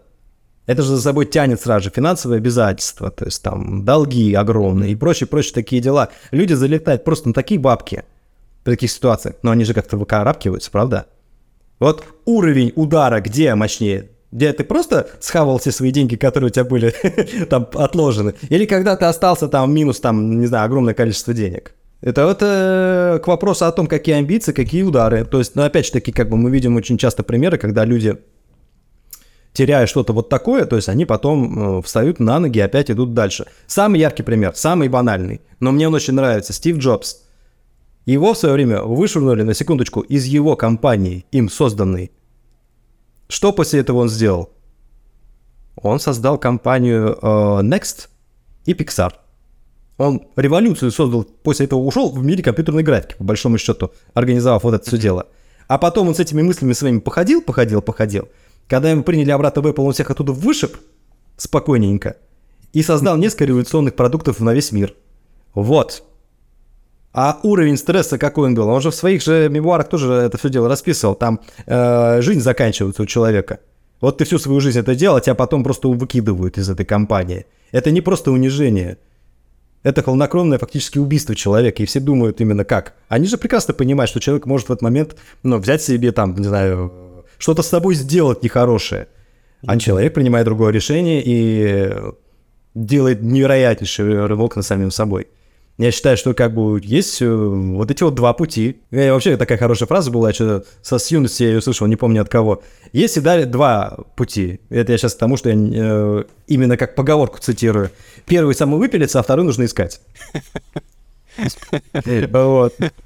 Это вот мы еще так прикалывались, когда были студентами. И это действительно так. И когда ты ищешь, ты действительно находишь. Находишь вот эти вот вещи. Вот, то есть, и... Ну, короче, позитивнее нужно стараться к этому относиться. Хотя иногда, да, действительно хочется как бы и поскулить, и все остальное. Но положительных вещей в жизни, как правило, все-таки гораздо больше. Ну вот, есть просто волны надо такие, просто их найти. движения. Да, надо над этим работать. Над этим работать. Я недавно э, познакомился здесь, э, во Флориде, кстати, с очень э, классным человеком, ну, наши тут соседи, э, семейная пара, там, жена русская, а ее муж, он американец. Он очень известный э, здесь бизнесмен. Свои блоги ведет и так далее. Ну, прям очень крутой дядька. Вот, я благодаря ему первый раз в его Мазератти на заднем сиденье поездил. Прямо очень крутой. Но вот э, говоря Тебя не учили не садиться в машины к незнакомым людям. Такую машину я сел. Саша отвалился. И вот... Саша, ты здесь? А, я, я тут, у меня камера отвалилась. Классик. Поэтому я буду, я буду молчать пока что. Нормально. Он мне очень интересную вещь такую а, сказал, когда мы общались. Э, когда мы разговаривали о том, что... Я ему рассказывал, что периодически я тоже люблю какие-нибудь там интервью там давать, или курсы какие-то для студентов там проводить, или еще что-то. Мне он такой спросил вещь, а что для тебя самое главное ну, в работе, когда ты чем то занимаешься? Что важнее, в первую очередь? А, мы разговаривали, по-моему, про судить какие-то конкурсы тоже, ну, неважно. И я такой, типа, для меня самое главное какая-то идея, мысль. Да, что тебя там мотивирует, что-то придумал, и попер вперед. И он меня так внимательно выслушал, сказал, нет, самое главное делать.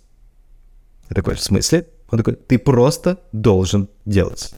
Неважно что. Вот у тебя даже нету никакой идеи. Вот ты утром встал, вот у тебя проект, или ситуация жизненная какая-то, или еще что-то. Денег у тебя, предположим, там нету, да, ты не представляешь, чем ты можешь зарабатывать, там комп нахрен сгорел. Что делать? Делать, что-то делать. Ты должен двигаться. Ты должен а, звонить, писать, обмозговывать, двигаться, двигаться, двигаться, двигаться, двигаться. И тогда ты обязательно выходишь к решению проблемы чем когда ты ничего не делаешь, сидишь просто, короче, и тебя вот эта ситуация как плита прижимает, и все, это полный деструктив. Да, да, я согласен. Как, как, как, как же, конечно, с другой стороны, хочется свою жизнь более спокойной представлять. Мы всегда так хотим, да. Я все, все ищу это спокойствие, оно ни хрена нигде не появляется. Как для тебя э, индустрия отличается? Я понимаю, что ты э, определил себя как э, фриланс-человек, но э, есть ли для тебя разница между индустрией именно в Калифорнии и во Флориде? Может быть, студии, ты изучал какой-то рынок студий, где студий больше, где... Э, какая, какая есть разница? Потому что здесь Голливуд, я не знаю, важно это для... Э, вообще для, для, для тебя или нет. Потому что, по сути, это Голливуд тоже здесь не столько делается графика, сколько больше продюсерские команды сидят. Я работаю удаленно, поэтому я работаю сейчас э, в основном, конечно, со студиями э, с калифорнийского и рынка из Нью-Йорка. Mm-hmm. Ну, то есть у меня два типа фрилансовых проектов идет. Первый это э, с местными американскими студиями работаю, с Флориды не работаю, mm-hmm. потому что здесь рынок он очень маленький и доходы с них ну крайне маленькие, то есть по тут вообще не вывозят.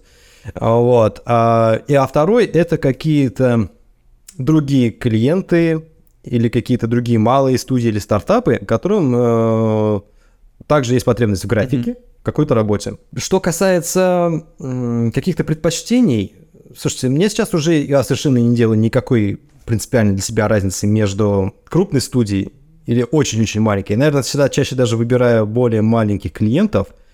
Почему? Потому что с ними куда больше шансов сделать что-то интересное. С ними проще общаться. Лично для меня. Во-первых, во как минимум в деньги ты входишь те же, а иногда даже и больше можешь заработать. А, перспектив, то, что ты сработаешься с ними куда больше, чем с, э, с крупной студией, по причине того, что как бы они еще не разъевшиеся, и им работать с человеком, который им качественный продукт э, дает, крайне важно. Mm. Ну, как-то вот так вот, да, просто с большими студиями, с, с ними же, понимаешь, с ними же как бы сложно, конкуренция очень большая, огромное количество вендоров там и так далее. Тебя они нанимают, как правило, сделать какие-то определенные штуки для них. Вот. А потом ты отваливаешься от проекта, они продолжают дальше своими делами заниматься, потому что все стараются так или иначе у себя внутри в команде, встав, э, сделать работу. Mm-hmm. Поэтому я работаю удаленно, и у меня как бы вот в основном на таких коротышах э, залетаю на какие-то именно студии из LA а или Нью-Йорка mm-hmm. и так далее. А твои Сейчас планы... Больше... А, а, а, да, говори, прости.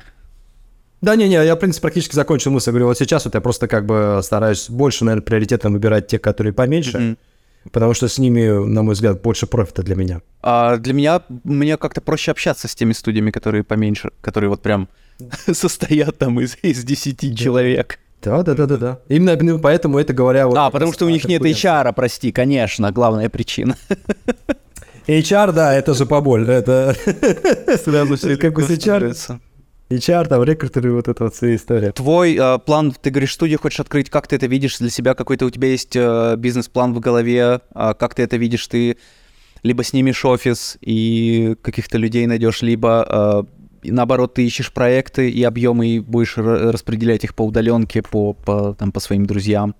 Так, ну начнем с того, что по большому счету я сейчас как раз э, в работе над этим всем делом нахожусь. То есть есть как бы определенные шаги, первые, э, которые сейчас хочу сделать. Я сейчас пока собираю информацию. Я сейчас э, стараюсь больше консультироваться со своими более опытными коллегами, которые этот уже путь прошли. Для того, чтобы сделать первые шаги, первый старт. Дело в том, что я немножко нахожусь не совсем в обычной ситуации, то есть как бы на американском рынке сделать первые шаги и чудовищно сложно. Если ты не американец, если у тебя нет чистого владения языком, и если тебя тут никто не знает. Но, опять же таки, к вопросу о том, как работает э, голова. То есть я для себя э, понял, что я не, не стремлюсь э, работать в суперконкурентной среде. Ну, скажем, там, пытаться делать ролики там для Netflix или еще что-то в этом духе, это, конечно, классно, но с точки зрения своей студии это как бы утопическая история это может ничем не закончиться. А ты, кстати, заметил, вот. может быть, а, здесь заходишь на сайт какой-то студии, вообще небольшой, который ты первый раз в жизни слышишь, и у них а, рил на, на главной странице, и там сразу Netflix, а, какие-то Sony, там что угодно. А, подрядные Все, работы с крупными студиями, с Марвелами. Это запросто, запросто может быть. То есть об этом как бы я смогу рассуждать, когда я начну. Как будто бы ну, Netflix есть... это все равно, что а, у нас с кинопоиском поработать. Во всем, кстати, на самом деле, с многими действующими клиентами, такими известными как бы на весь мир, это обычное дело. Mm-hmm. Ну, то есть, как бы, почему бы не поработать? Удастся ли мне на первых своих шагах это сделать, я не знаю, не уверен, но у меня есть определенные как бы... Да все получится. Да. Есть, есть определенные мысли, как попробовать, как это сделать. То есть у меня очень большой опыт э, того, как организовать абсолютно практически любого уровня производства. Mm-hmm. Я уже имею представление о том, что не надо делать, что надо. Что делать, не надо делать? Я черпаю опыт, делать? пожалуйста. Но э, первое, что не надо, как бы лезть э, в суперконкурентную среду угу. на первых шагах. Ну, то есть, потому что как бы это может плохо кончиться. Не выходи из комнаты, не совершай ошибку. Ну, то есть, условно говоря, если ты как бы не делал э, каких-то огроменных шоу или еще чего-то в этом духе, то первый такой проект не лучше за тебя будет брать, если даже он к тебе приходит, потому что как бы большая очень вероятность того, что ты можешь сдуться на этом проекте, если там просто нету опыта лучше начинать с чего-то небольшого, том, в чем ты действительно компетентен с самого начала. И под это дело уже какую-то небольшую команду начинать собирать, как-то с этим делом работать.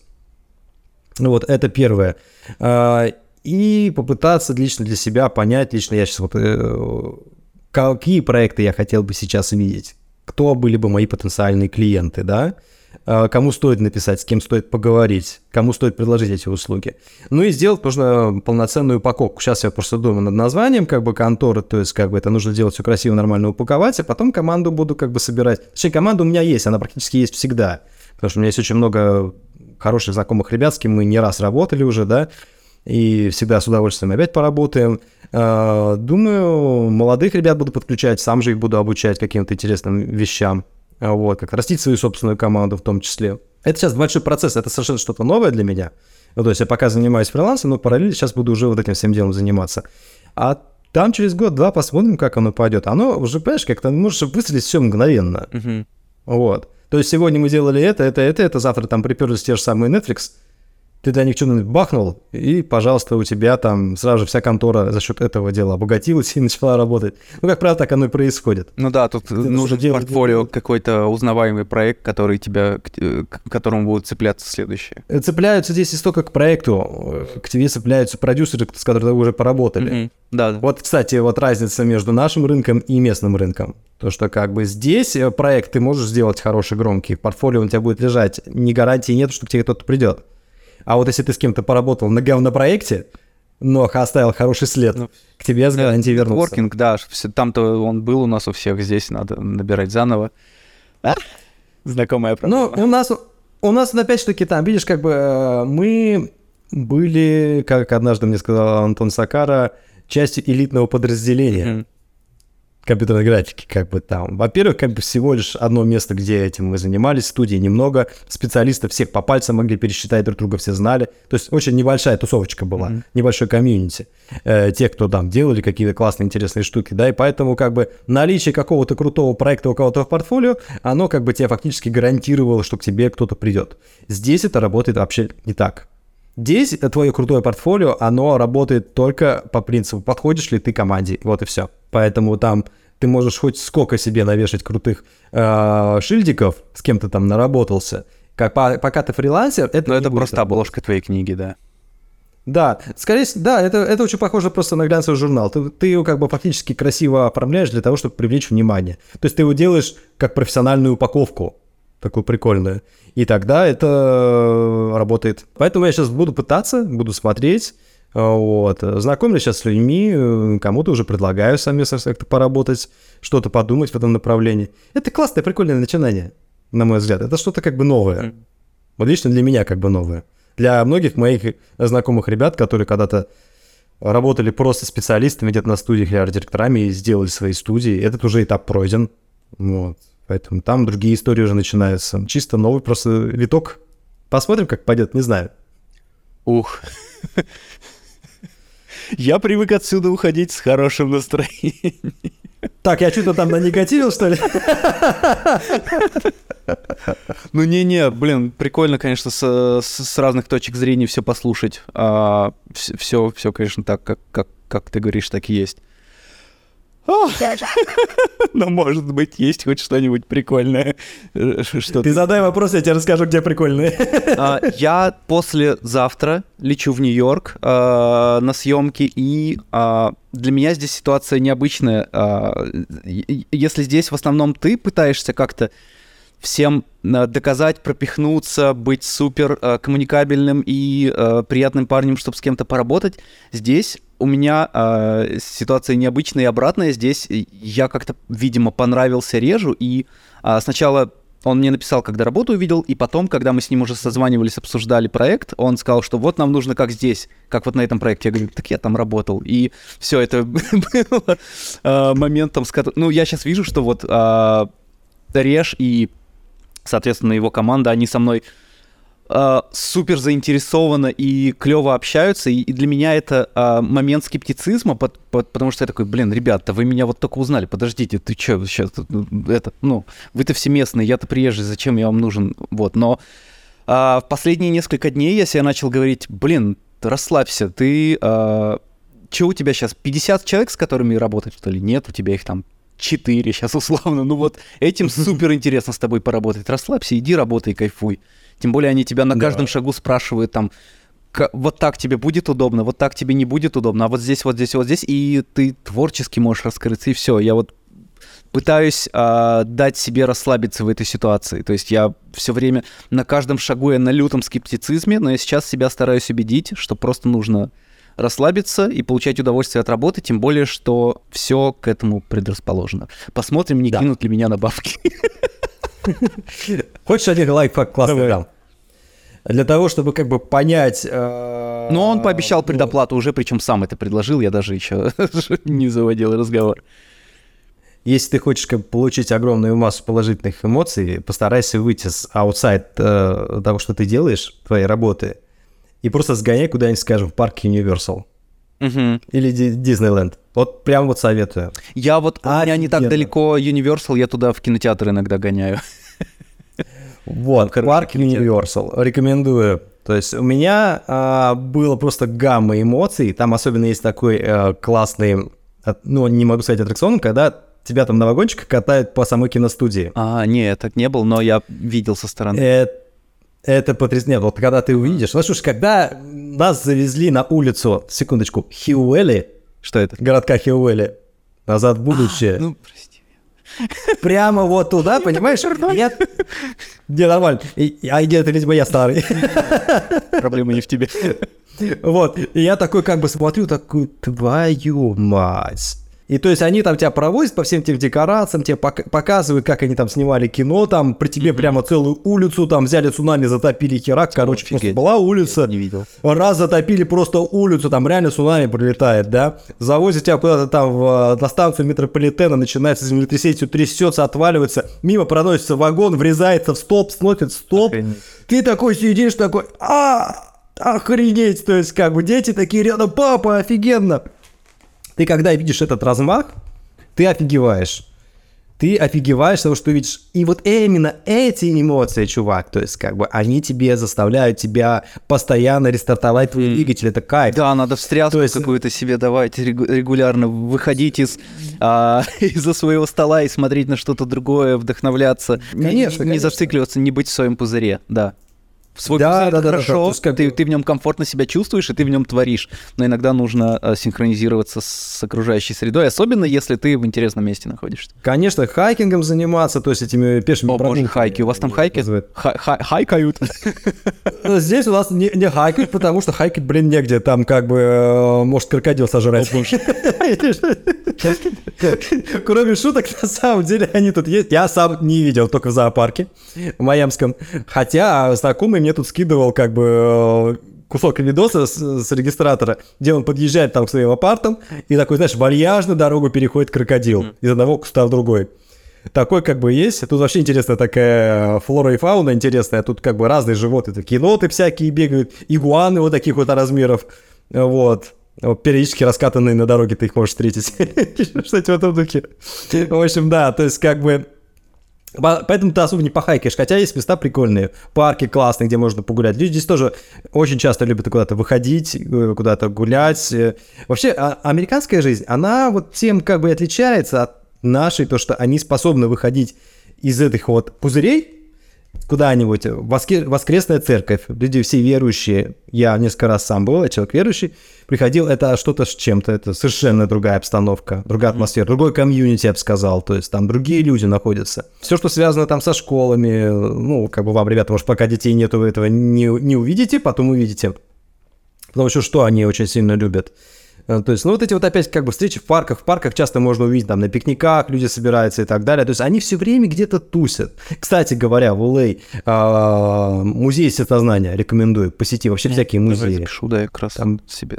Музей естествознания офигенное вообще место. Ты приезжаешь, там можешь купить прямо абонемент. Музей, кстати, здесь в Штатах, это не как у нас один раз ходил и забил. Это прямо место проведения досуга постоянное. Там прямо классно, там всякие эти прямо комнаты с костяшками динозавров, там еще чем-то. Очень красиво, красиво сделано все, очень интерактивно. Ну, то есть ты как бы выбираешь такие места, и ты как бы кайфуешь. Ты прям понимаешь, что есть как бы вот этот вот размах э, вот этих вот плюшек именно для людей, которые они здесь любят делать. Он совершенно другого характера. Поэтому, если чаще себя э, вытаскивать из этого всего, то есть, как бы, тут, тут ты начинаешь, как бы, замечать плюсы. И этих плюсов становится действительно, как бы, правда, много. Вот. Уже за монитором не так, чтобы много-много плюсов можно найти. Открываешь и печатаешь столько, сколько тебе надо плюсов.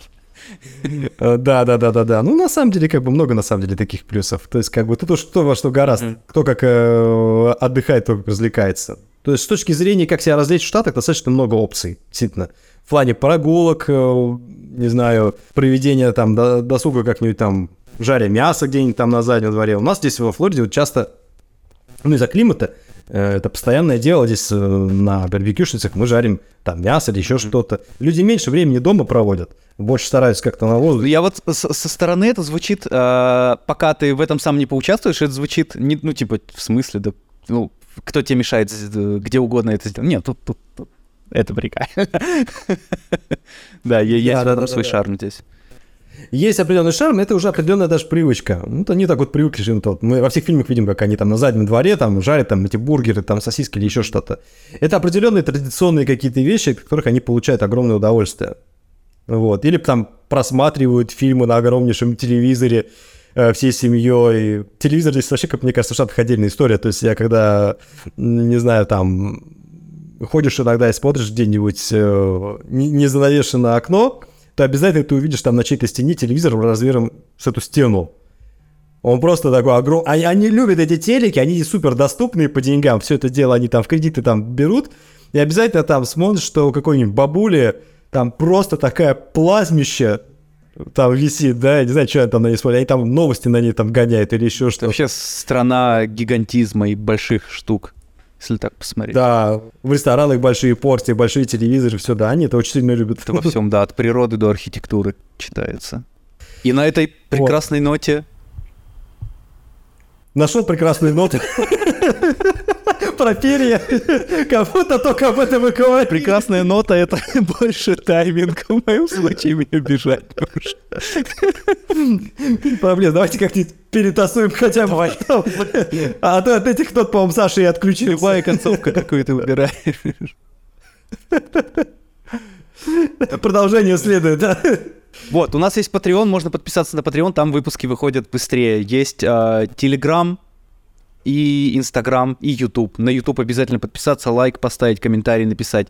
А, я не знаю, хочу ли я со следующего года, давай, Саш, посовещаемся как-нибудь э, ввести, продолжать вести в Facebook и ВКонтакте, потому что как там отдача вообще никакая. А, может, лучше сосредоточиться только на телеге, Ютубе и Инсте. А их там как-то вести можно?